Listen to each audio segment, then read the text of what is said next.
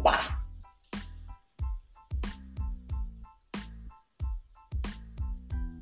Fala, Juca! Fala, Thales, beleza? Tudo ótimo. Antes de mais nada, sejam todos bem-vindos a aí mais um podcast sem filtro por Theo Thales de hoje, um podcast especial, porque teremos ele, o nosso querido Juca, com seu WWEcast, é isso? Isso mesmo, mano. Hoje tem coisa boa, hein? Faça suas introduções e você que vai ser o host aí, faça suas introduções, fala pra galera que você tem um podcast e vamos que vamos, cara. Tá, mano, eu vou mandar um salve aí pra nossa audiência, audiência do Sem Filtros. E agradecer o Thales pelo convite, também participar do Sem Filtros e falar do projeto que a gente está tendo junto. Que eu, Vitor e o Thales vão fazer um, três podcasts, mas todos estão interligados e a gente vai apoiar uns aos outros. O meu vai ser mais voltado para o público de WWE. Então, se você gosta de Pro Wrestling, principalmente da WWE, vê lá o meu depois, WWE Cast vai estar em todas as mídias de áudio e todas as mídias digitais para você ouvir aí da sua conforto de casa, quando você estiver fazendo alguma coisa aí, se estiver tranquilo, ouve um WWCast. E. Ótimo! Isso aí. Então bora, bora pro, pra pauta de hoje aí. Você que vai ser o, o, o host aí, meu querido. É, WWE tá pegando fogo, hein? Tá, tá, tá pegando fogo. Depois a gente teve ainda mais esse último mês que passou. Que a gente teve dois eventos, né? Um em seguida do outro. Teve muita coisa pra gente comentar. Teve debuts, teve subida do, no NXT, teve traição. Então vamos ver se a gente consegue dar uma aglomerada. e eu acho que um primeiro tópico que acho que eu seria, verdade, seria polêmico. É uma coisa que já pode estar um pouco datada, mas eu acho importante que a gente consegue pegar um gancho do que eu quero demonstrar. É, Thales, você viu o Summer, né? Você até falou nos bastidores com a gente, que para você foi o segundo melhor pay-per-view do ano. Tudo bem que esse ano, apesar de ter muitas controvérsias, principalmente pela questão do nosso. na atual conjuntura que a gente está, né? Porque não podemos falar realmente nomes, senão acabar nos censurando, mas. Enfim, todo, todo mundo sabe o que está acontecendo devido à pandemia. E a, muitos, o WWE, principalmente, tem um grande impacto, né? Porque não podia levar público, e o público é uma das coisas mais importantes em qualquer esporte, porque futebol, seja basquete, seja qualquer outro esporte que tem torcida, que dá aquela emoção a mais, e a WWE acabou sendo afetada, né? Principalmente em grandes eventos, como WrestleMania, etc. E eu queria saber, assim, se você eu acho que é um, não vou falar todo, você pode até, se você quiser, quando for falar, o que do SummerSlam como todo, o que, que você mais gostou, mas eu queria que você desse um enfoque a mais numa luta, que para mim ela foi decepcionante. Drew McIntyre versus Randy Orton. O que, que você achou dessa luta? Eu gostei. Eu achei que ela deveria ter sido da maneira como foi. É, se fosse para falar que teve alguma decepcionante, é, eu não sei se o pay-per-view teve uma, uma que seja tão decepcionante assim, tá? A gente pode discutir aí o, o pré-show, mas o pré-show já é um pré-show mesmo, então. Mas no modo geral, eu gostei bastante do, do pay-per-view. Eu acho que McIntyre contra Orton acabou como deveria acabar. Acho que devia ter acabado daquela forma, por quê? Porque vamos supor que o Drew ganhasse do, do Orton, é, ia ser fraco a maneira como eles construíram para o próximo pay-per-view agora. Eu acho que acabou como deveria ter acabado mesmo. É, é, é que eu para dar o meu eu vou até fazer um adendo aí. Eu entendo, tá? É, é como você falou, é, ela não foi tão juro pra você que eu criei mais expectativas pra luta, achei que ia ser melhor. Mas eu entendi porque eles fizeram daquela forma. Eu entendi porque eles fizeram só pro, pro próximo pay-per-view mesmo, entendeu? Eu acho que eles guardaram para continuar com o segmento. É, então, não, eu entendo, mas aqui a ideia é que eu vou fazer o meu contraponto, porque que eu não gostei, até a gente vai seguir pelo futuro da realidade, da rivalidade e tudo mais que, mano, eram os, pra mim, o Randy Orton e o Drew McIntyre eram os dois maiores nomes do ano. O Randy Orton tava numa excelente é, sequência de vitórias em cima do Ed, matando legendas como atacou o Shawn Michaels, atacou o Ric Flair, atacou, atacou o Big Show. Ele estava dominando e o Drew estava fazendo um excelente reinado pelo título mundial. E durante a luta você pensa que, mano, vai ser uma guerra, vai ser algo muito brutal. Só que quando chega na hora da prática, eles não sequer ninguém dá finisher em ninguém. O, o Drew não faz nem um Claymore e o Randy Orton não faz nem um RKO. Tipo, eu entendo que é para proteger os finishers, é para proteger os jogadores. Só que o que acontece? Eles, você não pode, você colocou os dois para se baterem. Eu acho que você, eu não gosto dessa ideia de você ficar, ah, tem que, tem que proteger os dois, tem que ter os dois é, credíveis. Mas então, se continuar assim, nunca ninguém vai ser credível, né? Tipo, é, todo mundo é, acaba, ninguém é mais, entende? É por isso que essa é a minha crítica. Mas, enfim, acabou com aquele rolamento, né? Que na divisão feminina é esse desastre desse rolamento aí, não, não tem mais finisher, agora é só rolamento. Mas acho que para um SummerSlam, ainda mais, tipo, era para ser um combate que deveria ter um vencedor o Drew podia vencer, ou o Randy Orton venceria para mim, tipo, de maneira é, credível, com o finisher, que afinal os dois finishers dos grandes lutadores do ano. Mas, nada a ver, eu tô por aquilo, né? Eu entendo que você gostou, eu esperava mais, esperava ainda mais pro SummerSlam, tipo, eu acho que nem precisava ter guardado, se fosse guardar, podia vir outra rivalidade, podia continuar, sei lá, o Drew podia ganhar essa, mas o Randy Orton podia ganhar outra. Porque no pay-per-view seguinte, que eu vou falar agora, ele perdeu pro Kate Lee. Tipo, subiu, eu acho que Kate Lee é um monstro, um dos melhores lutadores. E eu queria falar para você, o que, que, você achou da vitória do Kate Lee com o Randy Orton? Eu já dou os meus spoilers que eu gostei dessa introdução dele, ainda mais me lembrou até o Kevin Owens, só que melhor, assim, que ele conseguiu bater o cara também. Então, o que, que você achou? Então, é, falando sobre, só fazendo um, um complemento, tá? Sobre o Orton contra o McIntyre, eu concordo com você. Eu entendi o seu ponto de vista. Eu achei que por ser o SummerSlam e por toda a expectativa da luta, deveria ter sido melhor. Mas, se não me engano, quando eu fiz, eu, quando assisto as lutas, eu gosto de dar a minha opinião, como o David Meltzer né, faz. Eu gosto de dar umas estrelas para a luta. Eu tava dando uma olhada aqui, eu, eu dei 3 de 5. Eu gostei bastante. Mas eu acho que é, poderia ter sido melhor mesmo. Concordo com você. Em relação aos finishers, eu acho que eles queriam. Como não era o principal evento da noite, já percebi que tinha algo estranho. Em relação aos finishers, eu acredito que eles, como você falou, eles deixaram ali para os próximos para decidir no próximo pay-per-view futuro. Eu achei que foi uma decisão inteligente porque eles vão continuar a rivalidade. Então, porque se o Randy Orton perdesse daquela forma, aí já entra pro próxima pauta aí. Ele ia perder pro, pro Lee. Então eu achei interessante como eles fizeram. Senão ele ia perder pro Keith Lee. Aí ia perder duas vezes aí, aí sim a credibilidade dele ia ser, ia ser ruinada. Então, eu achei muito boa a vitória do Keith Lee. Ele vai ser o próximo campeão do WWE, tá? É, eu acho que ele tem um bom ring skill, uma boa habilidade. Eu acho que ele é um cara muito bom e eu torço muito para ele, cara. Eu acho que ele vencendo o Orton é a prova de que os, os executivos querem ele para cima mesmo. Então gostei bastante da vitória dele. É, ele, pra ele só ficar perfeito, ele só precisa colocar a barba dele de novo, porque agora ele tá parecendo carinha de bebê. verdade, Mas eu acho que é, eles até optaram fazer isso, né? Pra ele ser um. Como ele é um face, Pra ele ter essa carinha mais de, de bebê, literalmente. É, então. É, eles até mudaram a tênis song dele, né? Eu gostava mais da tênis song do NXT, mas acho que mudanças assim de tênis song.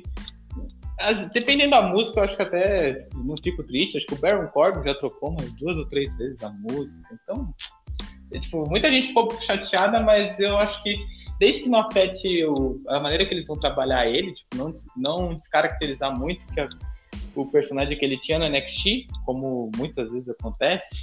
Espero que eles consigam fazer um bom trabalho com o Kate né? Porque ele merece, pô. O cara luta demais. Ele manda um. Então, Além da, da Song dele, eles mudaram também a, a, ring, a, ring, a ring shirt, né? Porque ele não, ele não utilizava aquela roupa no NXT. Ele só usava a, aquela cuequinha de malandro, só, né? e as é. botas aí, a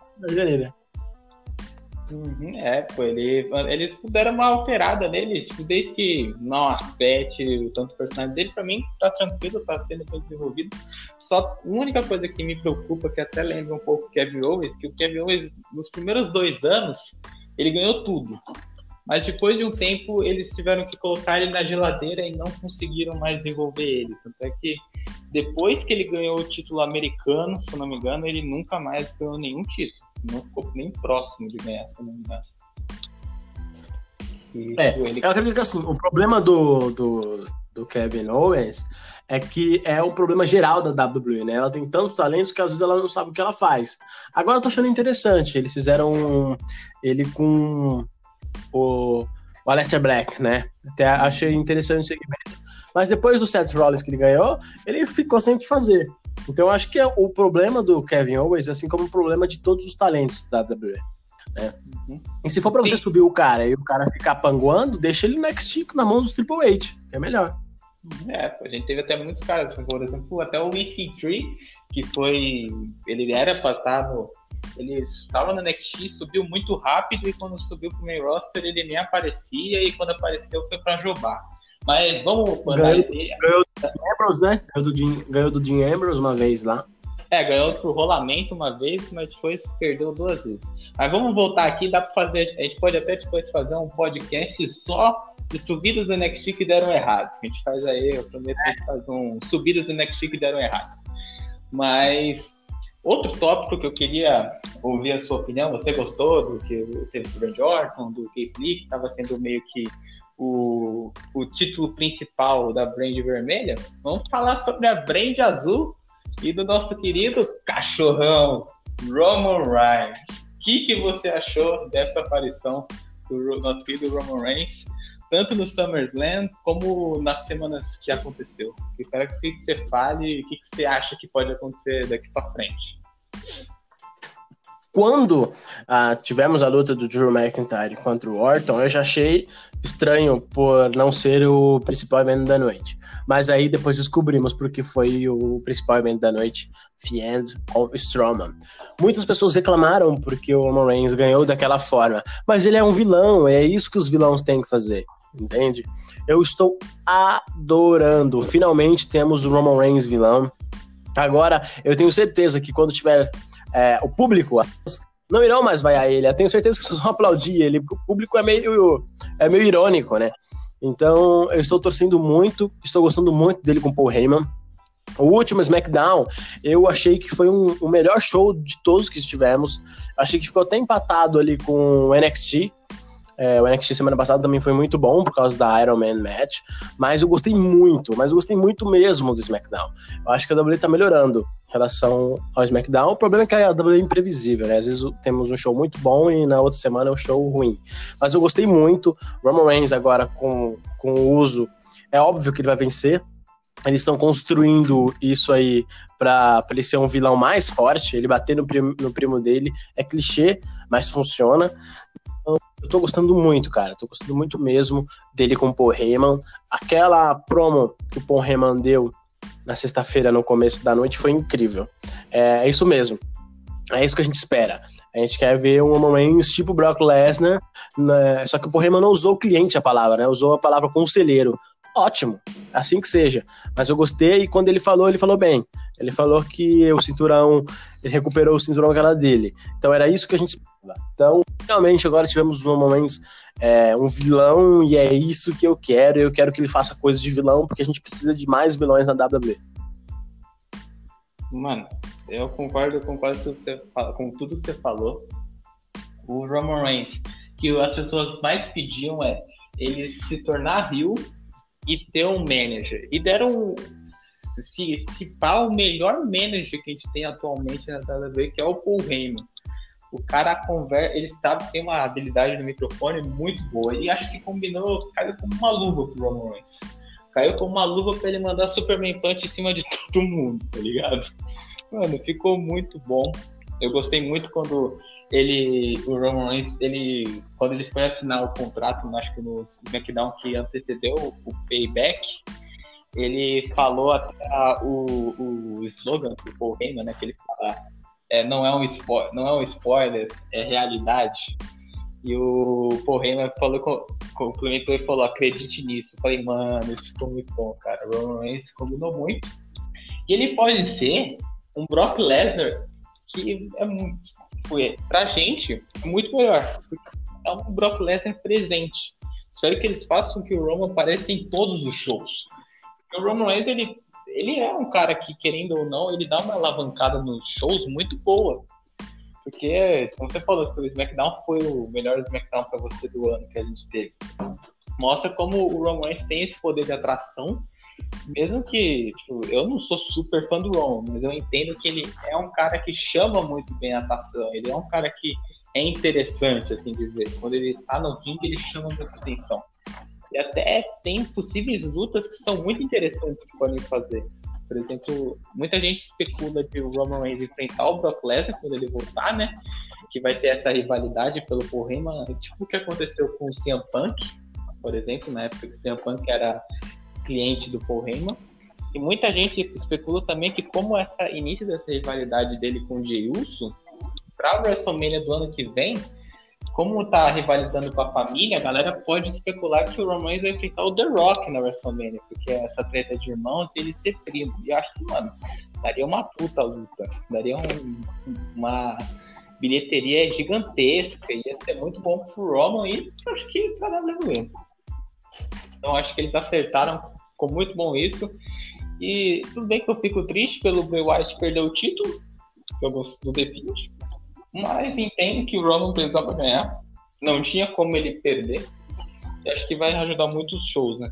E até estranha, né? Porque o SmackDown, ele tem nomes muito fortes, né? Tem Roman Reigns, tem Bray Wyatt, que é o The Fiend, tem o Braun Strowman, tem AJ Styles, tem Corbin, tem Matt Riddle, e agora que ele conseguiu alavancar com o retorno do Roman. Mas o SmackDown, uma coisa que acho que ele tem vantagem agora, atualmente, né? É muito do meu gosto pessoal, mas queria que você falasse também que o que é. O que você achou no fim da nossa querida amizade, mais amizade de Sasha Banks e Você esperava que seria a Bailey que ia fazer a return? Você esperava que ia ser nesse SmackDown, que eles iam aguentar um pouquinho mais? Você acreditava que a, a Sasha ia fazer o return na Bailey porque queria o título dela? O que, que você esperava para essa rivalidade? Ou você já previu isso, ativou, ativou a mãe de Ná aí, Thales Demir de Ná, e previu que era que a Bailey ia trair hoje? Thales Demir de Ná é ótimo. É ótimo, gostei. É, quando eu falei que o SmackDown é, foi o melhor da semana, eu acho que arrisco dizer que foi o melhor do ano. Arrisco dizer que foi o melhor do ano e não tenho dúvidas, tá? Eu achei que o SmackDown foi muito bom, foi um show muito gostoso de assistir. E o bom e velho SmackDown, né? Que sempre foi assim. É, em relação, só para fazer finalizar sobre Roman Reigns, eu gostei muito do SmackDown também anterior, antes, antes do, do Payback é, o fato de terminar daquele jeito é assim que termina um show. É assim que termina um episódio. Você querendo assistir o payback para ver o que, que, vai acontecer. Então, ele ali com Paul Heyman, é assim que deveria ter acabado e foi assim que acabou, então foi muito bom. E como você falou, assina embaixo, eu acho que Roman Reigns Hill vai ser a melhor coisa de tudo que eles fizeram na WWE nesses últimos anos. Ele tem que ser Hill do, do biotipo dele. Por causa da. Eu acho que combina tudo, sabe? Ele riu, parece que ele tira um peso das costas.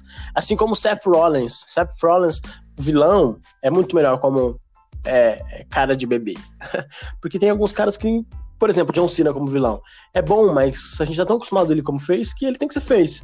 Agora, o Roman Reigns, ele é um vilão, é um face que não, não convém. Então, faz ele como vilão e coloca um, um manager nele como Paul Heyman.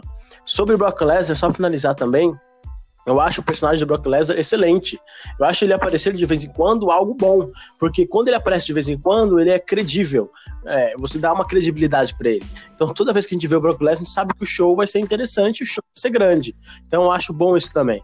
Em relação a Roman Reigns contra o Brock Lesnar, eu não acho que deveria ser agora. Eu acho que deveria ser bem mais para frente. Eu acho que o Paul Heyman pode ser o manager de um SmackDown e um Raw também ótimo.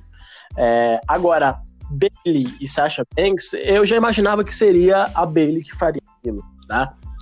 Porque eles construíram dessa forma, como a Sasha Banks sendo a parceira, parceirona, e a Bailey ali é, manipulando ela, e, e favorecendo, é, fazendo com que a Sasha Banks favorecesse ela. Então eu gostei da, da separação de agora, eu gostei muito das, ambas as lutas que elas tiveram, por ser vilões contra vilões, né? Elas contra a Nia Jax e a Baszler, muito interessante como as duas lutas foram construídas, porque eu não criei, eu não criei nenhuma expectativa para essas duas lutas. Eu achei muito boas, porque é muito difícil você contar uma história quando você tem dois vilões. E eles construíram muito bem nessa, nessa última sexta-feira, já construíram a Sasha Banks como uma, uma, uma face na luta né? Então eu achei isso interessante, isso foi inteligente da parte deles. E a, a, a o choque ali em público seria muito foda, cara. Eu tava torcendo uh, para eles fizerem essa separação em público. Mas infelizmente, como o mundo tá desse jeito, é, foi assim que teve. Mas eu achei muito foda e muito chocante, e a maneira como eles construíram foi muito bem. É, então, mano, se tivesse público, é, para mim tinha muitas coisas que se tivesse público ia ser muito bom. Tudo bem que com a falta de pública muitas coisas acabaram evoluindo, né? Principalmente, é, tipo, as lutas que a gente teve como Undertaker e AJ Styles, aquela luta do Edge e do Randy Orton que a gente teve no... Qual foi o pay-per-view? Foi Extreme Rules, que teve o, o Randy Orton e o Edge? Foi, né? Foi, foi. Então, foi. foi graças a que a gente teve essas lutas que foram super interessantes e lutas que são gravadas. Mas a gente perdeu muita coisa. Por exemplo, quando o Drew ganhou do Brock Lesnar na WrestleMania, se tivesse um público ia ser um pop muito Nossa. grande. Exatamente. Então, um esse é um exemplo. Esse é um exemplo de que eu acho que o Brock Lesnar é um personagem super credível. Por mais que ele. Gente, eu entendo os fãs reclamarem que ele não aparece tanto, mas quando ele aparece, ele é um puta personagem. Então, por exemplo, quando ele foi eliminado no Royal Rumble, o público foi a loucura, porque ele é um personagem incrível e é credível. E como ele aparece pouco, quando ele aparece, ele é, é uma, uma, pessoa que dá os holofotes todo pra ele. Então, no, na WrestleMania, nossa, o pop do, do Drew McIntyre ia ser grande. Uhum. Não, eu concordo com essa questão que o Brock Lesnar ele é um excelente vilão. Ele é um cara que normalmente, quando caras são super credíveis, vão enfrentar ele para poder ganhar credibilidade. Só que o meu problema é que o, o, Brock Lesnar muitas vezes ele pegava o título em uma WrestleMania e só ia perder na outra WrestleMania. Tipo, eu acho que tudo bem, ele não tem problema ele não aparecer em todos os shows, porque a bagatela para pagar ele é realmente muito alta. Mas ele poderia ganhar o título, por exemplo, no Survivor Series ou no TLC e na Road to WrestleMania, tudo bem ele, ele aparecer só, sei lá, no, ele, ele aparece no Royal Rumble, no Elimination Chamber não aparece, vai para WrestleMania, tudo bem mas ele ganha o título lá no na WrestleMania, aparece no SummerSlam, depois aparece no Survivor Series e depois só vai aparecer no ou muitas vezes, poucas vezes ele apareceu no Royal e depois ele aparece lá na WrestleMania. Então acho que a gente ficar com um título um, um título a menos num show de, do Raw ainda, que ele é muito mais longo que o SmackDown, acaba ficando com um déficit muito grande. Isso, isso é, é eu acho que assim, você, você tem que ter um segundo, um segundo cinturão muito mais forte. No caso, uhum, por exemplo, se, se, é, quando ele ficou, é, é, ele ficou como campeão, e se eu não me engano foi em 2016 que a gente teve no, o, a rivalidade entre Dolph Ziggler e o The Miz pelo Intercontinental Champion. Se eu não me engano, não sei se foi isso, tá? Posso estar enganado. Mas eu lembro que teve uma época aí que. Acho que foi No Mercy que foi Ziggler contra Demis. Se o Ziggler perdesse, ele saía da, da WWE, alguma coisa assim. Que eles fizeram de uma maneira muito foda. E só tinha, se não me engano, o WWE Champion não tava em, em questão. Então, eu, eu, acho bastante interessante é, isso que você falou. Mas eu também acho muito credível quando faz ele ganhar uma vez só e ele aparecer só daqui um ano, por exemplo, ou daqui seis meses. Porque por mais que, que seja foda, por mais que seja ruim isso, perdão, eu acho que é bom quando você tem o segundo cinturão, né, forte. E eu acho interessante quando você faz isso, por quê? Porque você eleva o nome do, do Brock Lesnar, como você falou, eleva o nome do segundo cara que tá com ele. E aí, quando ele perde, é, é, fica aquela, aquela coisa, pô, quem será que vai vencer o Brock Lesnar? E aí quem ganha, ganha muito bem e eleva o nome. Então eu acho que é, tem a parte ruim, como você falou, mas tem essa parte boa de você é, sempre alavancar o, show quando você tem o Brock Lesnar e você alavancar desafiante. É, sim, tem, tem esse lado, mas eu ainda acho que dá para fazer de uma maneira um pouquinho melhor. Mas dá pra, entendo essa ideia que realmente ele dá credibilidade a muitos caras. Tanto é que acho que 2015 ele foi contra o Roma, pelo WWE Champion, 2016 foi contra. 2016 ele não tava, porque foi, ele enfrentou o Ambrose, mas em 2017 ele enfrentou o Goldberg, em 2018 ele enfrentou o Roman Reigns e o Roman Reigns perdeu.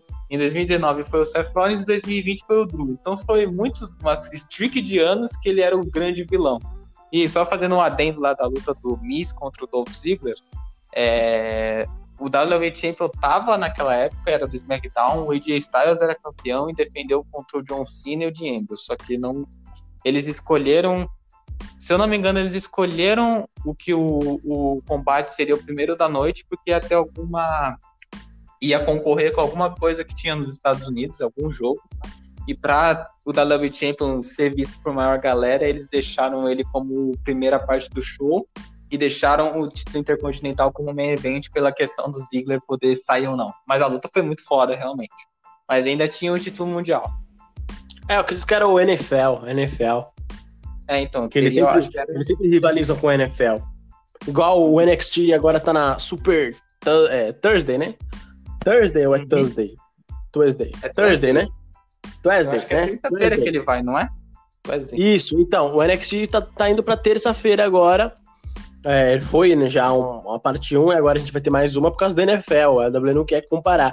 Apesar que eu também vi rumores que a WWE quer colocar o NXT para terça-feira. Eu acho que seria muito mais interessante para ela como empresa.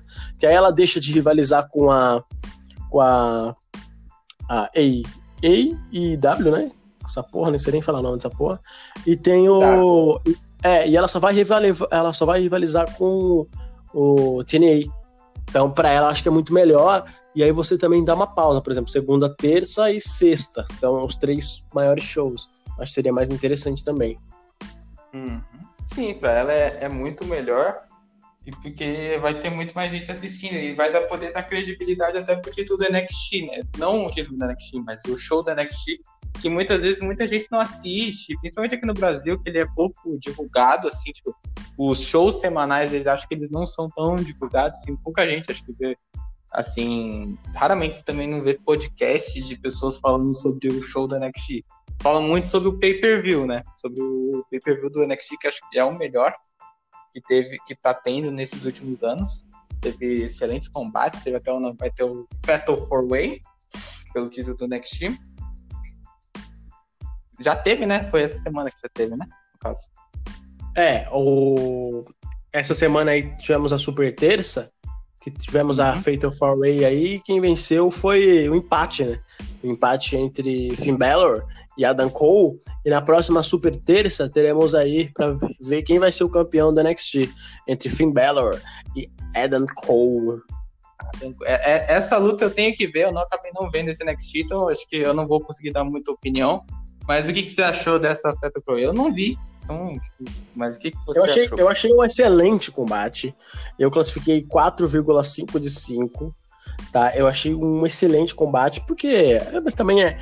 é eu sou suspeito para falar, né? Eu sou fã dos quatro: do Bellor, do Cole, do Ciampa e do Gargano, né?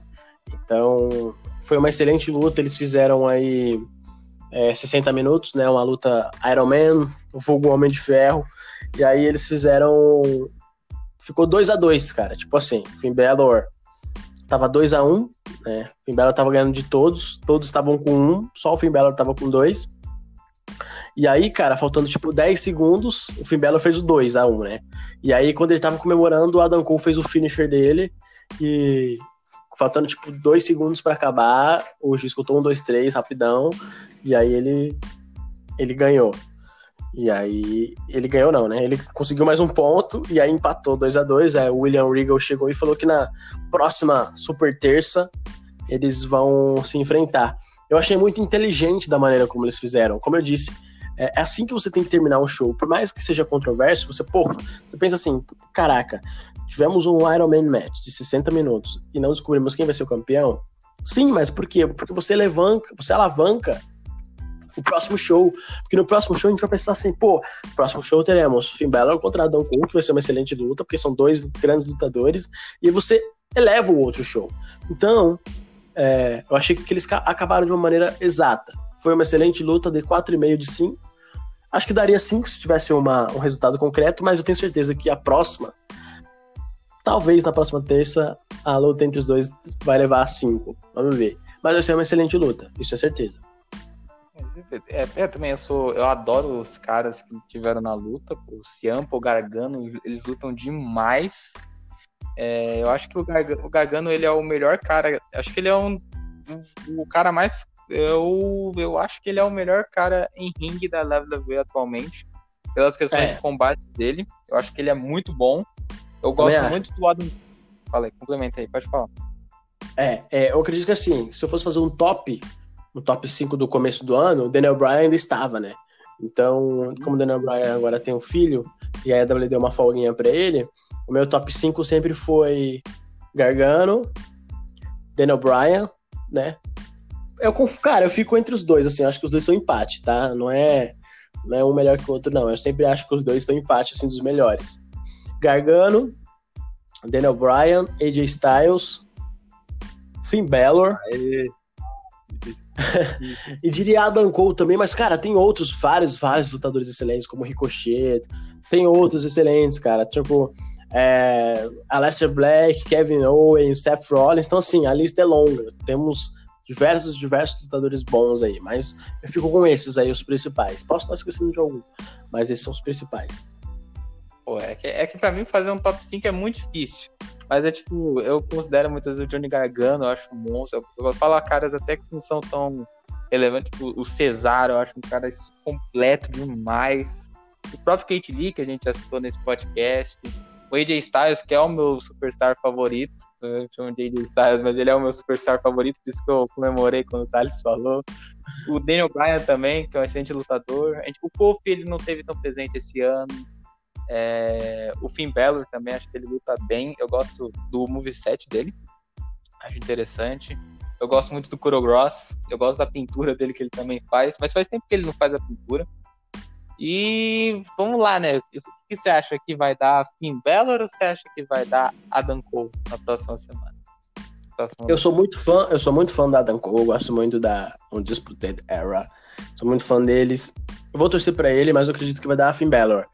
É, por todo o contexto, assim, por ser o Finn Balor, por ele estar tá voltando pro NXT, eu acho que seria mais relevante ele ser o campeão. Adam Cole já foi 102 dias como campeão, né?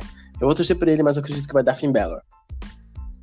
É, eu, eu acho que também vai dar Finn Balor, porque eu acho que a WWE tá, ele, acho que o Undisputed Era tá com o pezinho no main roster, acho que eles estão esperando voltar a torcida e acabar aquela questão da Retribution porque do Retribution no próprio Royce McDown. E eu acho que eles vão subir. Então não faz muito sentido o Adam Cole ganhar o título agora. E acho que o Finn Balor tem que ganhar. Ele é um cara que ele voltou. Ano passado ele voltou e voltou como Rio, que eu achei uma coisa muito da hora. Foi até bem previsível, né? Porque o que todo mundo imaginava que o Finn Balor ia voltar para NXT todo fez, ia ajudar todo mundo. Mas ele deu uma Rio turn. Eu achei isso muito legal, foi bem diferente. Então acho que ele ganha ele foi um cara que, querendo ou não, ele, óbvio que eu acho que tem caras que são. É, o próprio Johnny Gargano, eu acho que ele tem. Ele é mais completo em ring skill do que o próprio Finn Balor. Mas o Finn Balor, ele abriu muitas portas para NXT. Muita gente conheceu o, o NXT quando o Finn Balor era campeão, né? Porque ele foi um campeão bem longo. Acho que ele é, ele é um dos caras com maior reinado tem do título do NXT. Pelo menos ele era, né? Agora ele não é mais. Mas ele era um dos caras que tinha o maior reinado com títulos. A questão da pintura dele era muito interessante. As pessoas sempre imaginavam, pô, imagina na WrestleMania o Finn Balor entrando com essa pintura, ele enfrentando o próprio Undertaker. Então era uma questão bem legal. É, dá até um pouco da, daquela nostalgia lá de 2015, 2016. Mas acho que ele vai ganhar. E acho que vai ser um bom combate. Acho que vai ser um bom combate.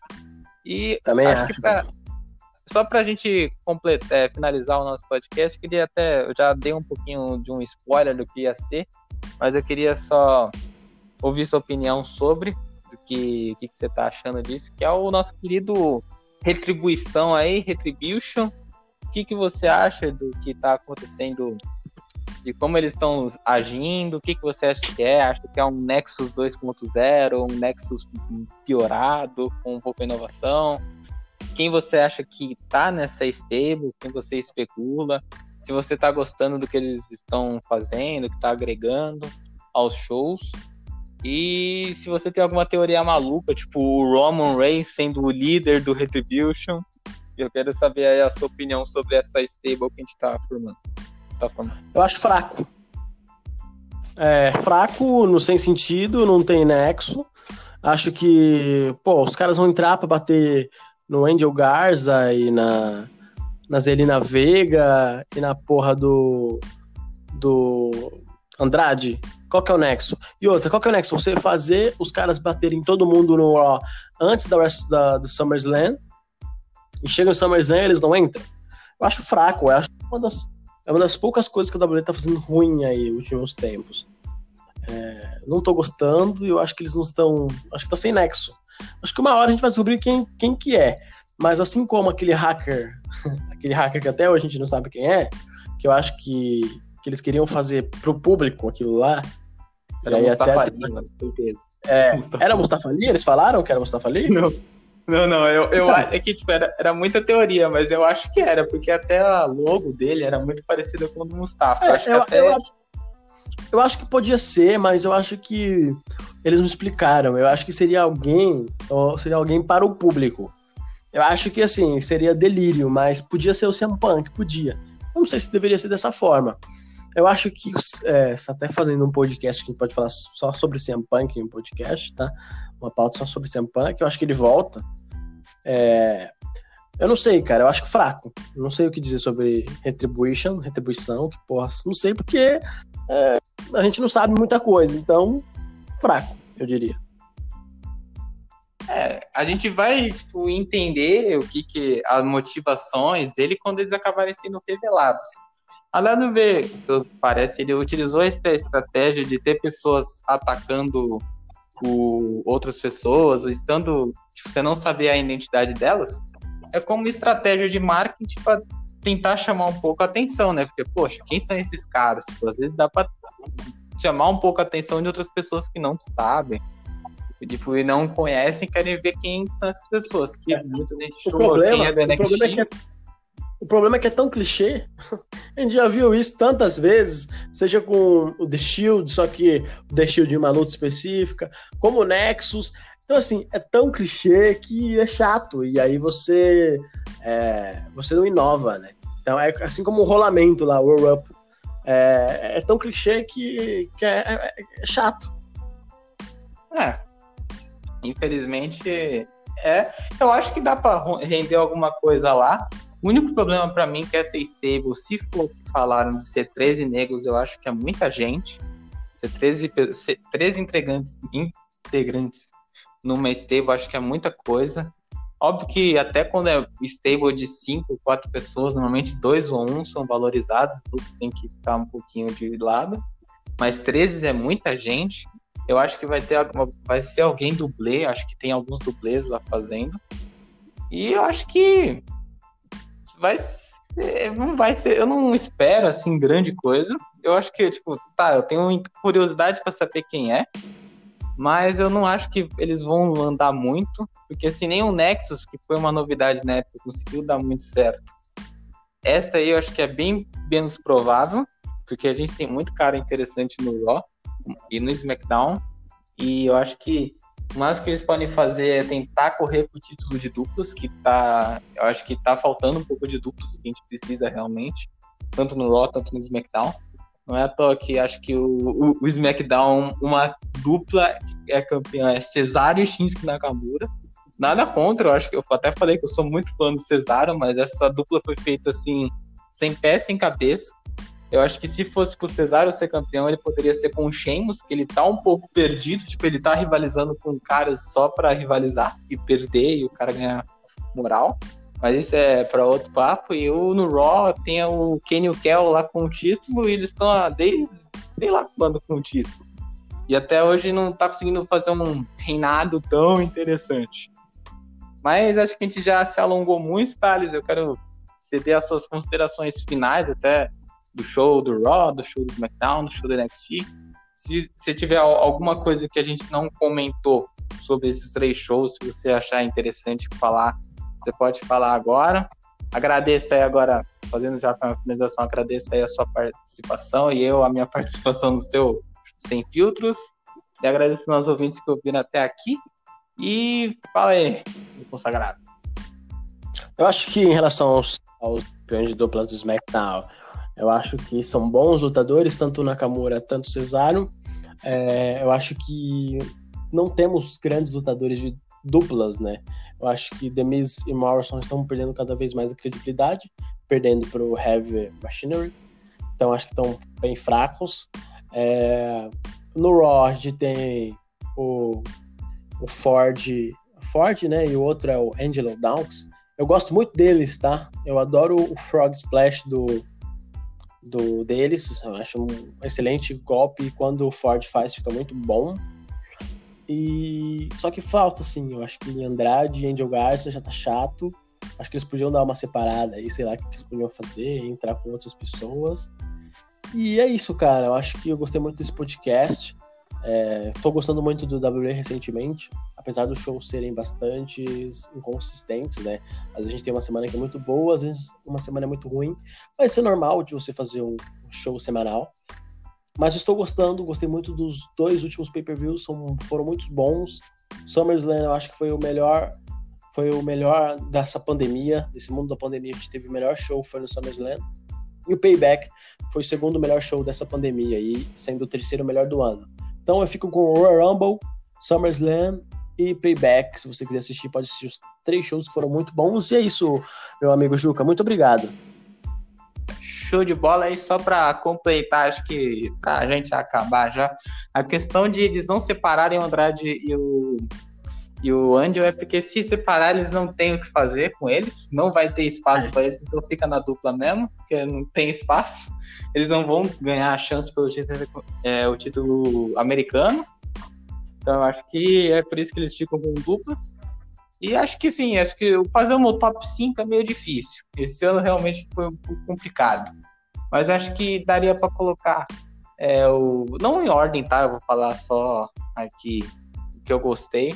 Eu gostei da primeira noite da WrestleMania, que foi dividida em duas partes. Gostei do Royal Rumble.